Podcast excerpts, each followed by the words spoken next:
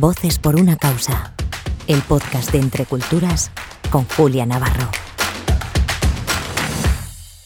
Bienvenidos a Voces por una causa, el podcast semanal de Entre Culturas.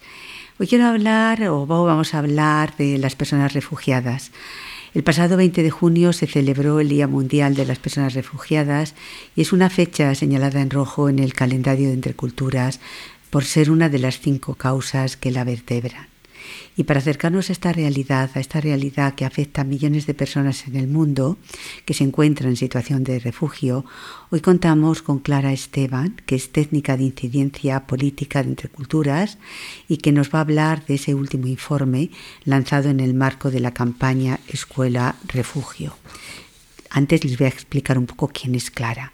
Clara tiene 28 años, es madrileña, está graduada en Derecho y Ciencias Políticas por la Universidad Carlos III, con un máster en Migraciones Internacionales por la Universidad Pontificia de Comillas y es especialista en legislación y políticas públicas sobre derechos humanos, migraciones y protección internacional, también integración de colectivos vulnerables, igualdad y no discriminación. Con ella vamos a hablar de esta causa, de, esta causa tan importante como es el, eh, las personas refugiadas. Bienvenida, eh, Clara. Muchas gracias, Julia. Encantada de estar aquí. Lo primero de todo, ¿de qué trata este informe Escuela Refugio, Escuela que acoge? El informe que hemos publicado dentro de la campaña Escuela Refugio es una campaña conjunta de Entre Culturas y Alboan, nuestra ONG hermana, que trata sobre todo de posicionar la importancia y lo fundamental que es el derecho de la educación para los niños y las niñas que están en situación de refugio, que han tenido que abandonar sus hogares y que llegan a un nuevo contexto en el que tienen que volver a encontrar una normalidad y volver a asistir a la escuela. Por poner un poquito el contexto, los últimos datos que se acaban de publicar, ACNUR dice que una de cada 74 personas en el planeta está ahora mismo en situación de desplazamiento forzado. De ellos, más de la mitad tienen que hacerlo dentro de su propio país, son desplazados internos, pero el 42% tiene que irse a otros países. Y de ellos, los que son refugiados, aproximadamente se calcula que el 40% son niños y niñas. Esto nos da 20 millones aproximados de niños, niñas y adolescentes que se ven en esta situación. Entonces, lo que hemos querido nosotros investigar sobre estas personas y en este mm, contexto es cuál es el estado de la cuestión sobre su garantía al derecho de la educación. Para ello hemos comparado dos contextos. Tenemos España como país de acogida y el éxodo venezolano y su acogida en los países limítrofes en Latinoamérica, que son Perú, Colombia y Ecuador. El estudio trata de identificar cuáles son los retos para la acogida educativa pero no nos hemos quedado ahí, sino que hemos querido dar propuestas y hacer, mm, crear algo mm, que sea propositivo.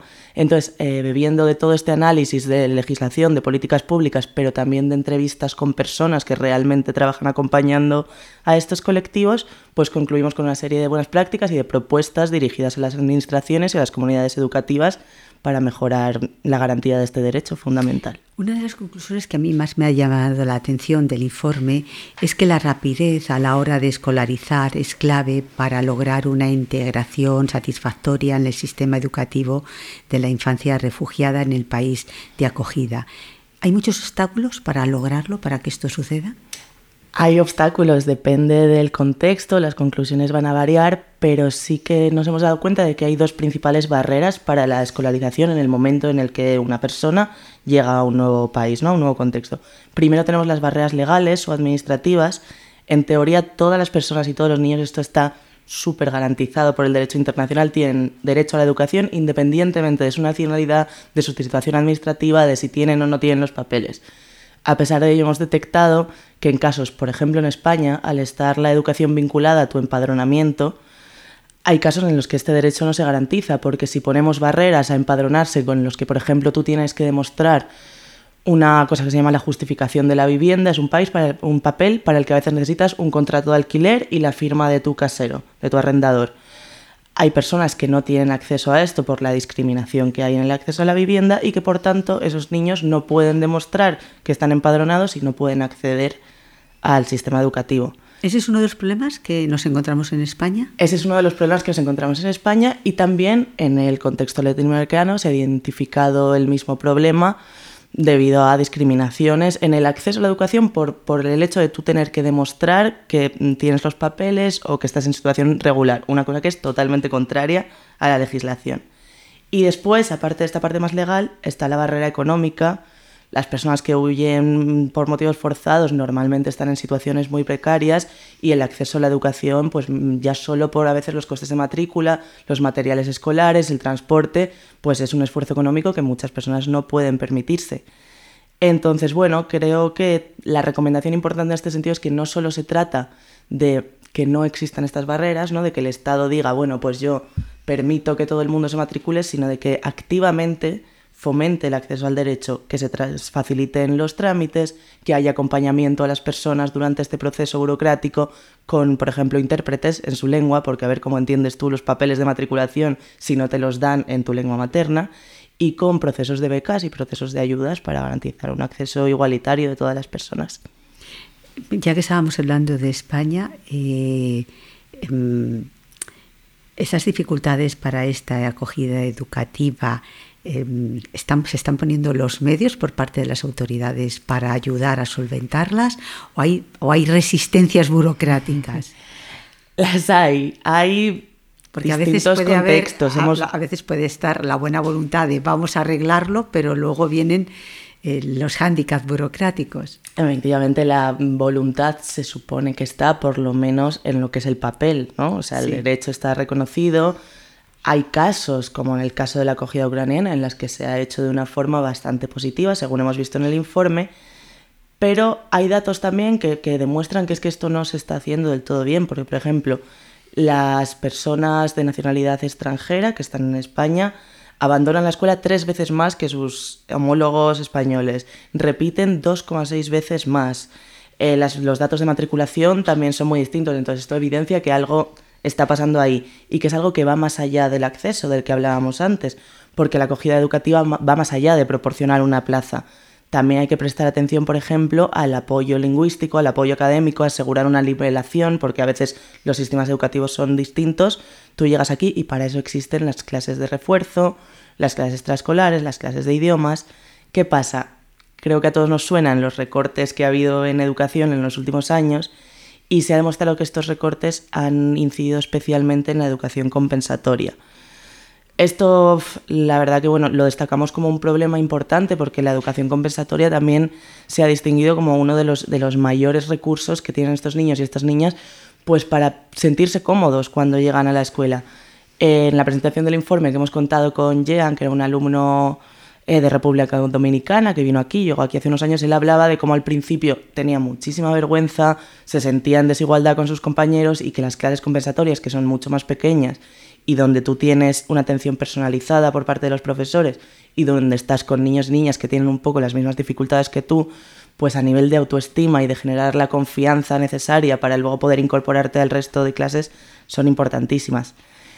Y mm, por otra parte, bueno, creo que también los recursos no están del todo dirigidos a aspectos también muy importantes como es la, el aspecto eh, socioemocional, la educación en salud mental para los niños y para las niñas, programas de no discriminación para eliminar el racismo en las aulas, para eso también hace falta formar a profesores, hace falta reforzar los departamentos de orientación, todo esto son muchos recursos. Hacen falta medios. Hacen falta medios, pero hace falta voluntad porque los medios están... Sin voluntad política no hay medios. Sin voluntad política no hay medios y sin compromiso con lo firmado y con cuál es tu obligación, pues no parece que haya medios o van para otro lado que... El papel del profesorado es muy importante en todo ese proceso de inclusión y ahora vamos a escuchar unas palabras de Malena Gómez, que es profesora del Colegio Madrileño Divino Corazón, hablando de esto. Pues nosotros desde el primer momento que ellos llegan al centro intentamos ser personas cercanas con ellos. Lo primero es interesarnos por su vida, de dónde vienen, eh, qué circunstancias le rodean. En eso también los tutores son los que más pendientes están de ellos. La comunicación con las familias es importantísima. Siempre se intenta hablar con ellos, que nos cuenten su experiencia, que nos cuenten si los alumnos y alumnas que vienen tienen algún tipo de problema o algo que tengan ahí más inseguridades y bueno, y entonces nuestras aulas y nuestro nivel académico queda relegado, como os he dicho antes, porque al final si tú estás en un aula impartiendo una clase y un alumno te busca porque te necesita, se para ese aula, sales, hablas con él y yo creo que se intenta dar todo ese refuerzo y esa seguridad que les falta, el que vean y que es la realidad, que nosotros estamos aquí para ayudarles, para ayudarles en todo lo que podamos. Bueno, Clara, en el informe señaláis las diferencias entre la acogida que han experimentado en España la infancia refugiada ucraniana y la que reciben el, resto, eh, el resto de la infancia y adolescentes refugiados. ¿Qué hace falta para que la respuesta sea homogénea? Lo acabamos de comentar un poco, ¿no? Hace falta voluntad y una voluntad para movilizar los medios y los recursos que ya existen. En el caso de Ucrania, se ha visto que pasó una respuesta muy ágil, hubo coordinación entre actores, hubo movilización de presupuestos y esto se tradujo en que en un año más de 36.000 niños y niñas ucranianos están ahora escolarizados en España. Cuando comparamos esta situación con otros contextos, como en Ceuta, en Melilla, en Canarias, que son, por ejemplo, son el segundo lugar de toda Europa donde más llegadas de niños y niñas no acompañados y solos hay. Se ha registrado que hay aproximadamente 3.000 llegadas al año, pero se ha denunciado mucho que tiene que haber más porque hay muchas que no, que no computan en las estadísticas oficiales.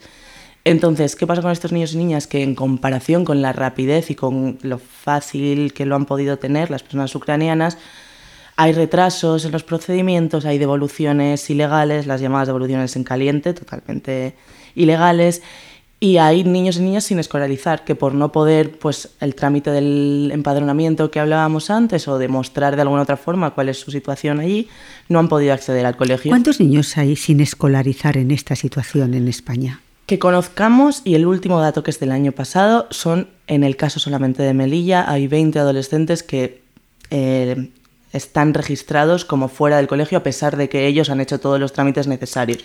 ¿Y a nivel general, en el resto de España? Es imposible encontrar los datos, no los tenemos. Pero esto, algo que también querría decir aquí, que tiene que ver con la voluntad. La voluntad no es solo de poner medios, sino también es de hacer un diagnóstico de la situación. Entonces, las, son las organizaciones de la sociedad civil las que realizan estos informes y las que denuncian estas situaciones.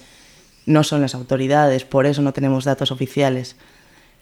En el informe también se hace referencia a la integración educativa en América Latina, del que tú nos acabas de hablar, eh, que han realizado los países que han acogido la infancia refugiada del éxodo venezolano.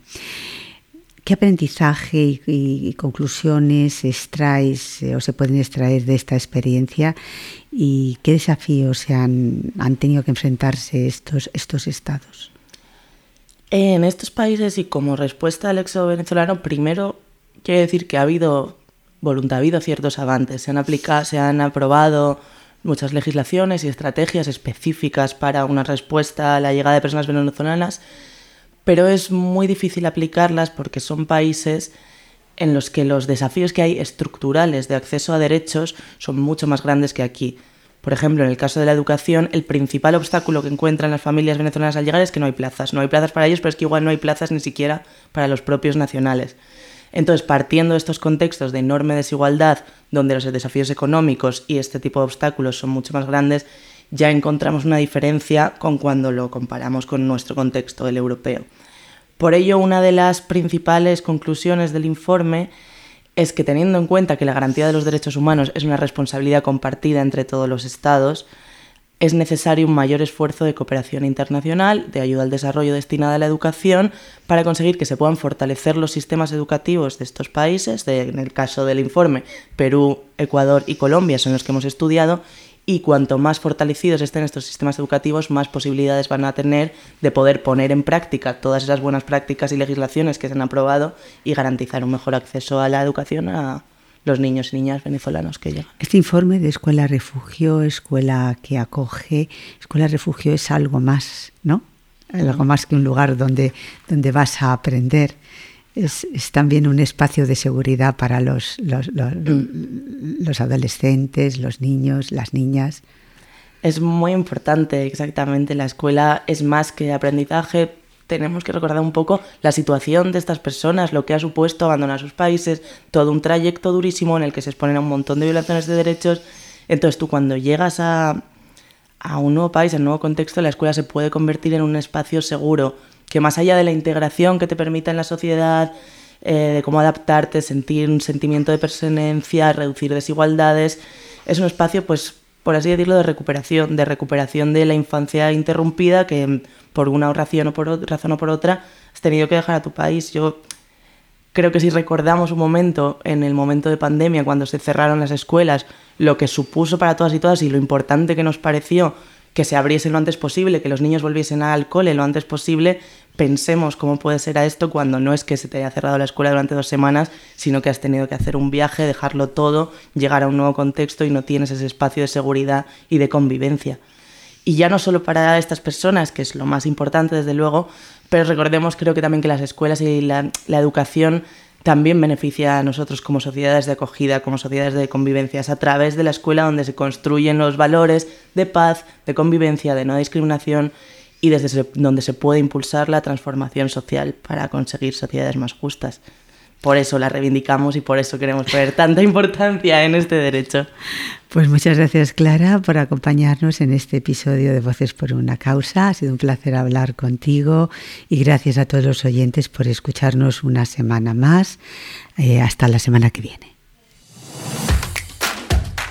Voces por una causa, el podcast de Entre Culturas con Julia Navarro.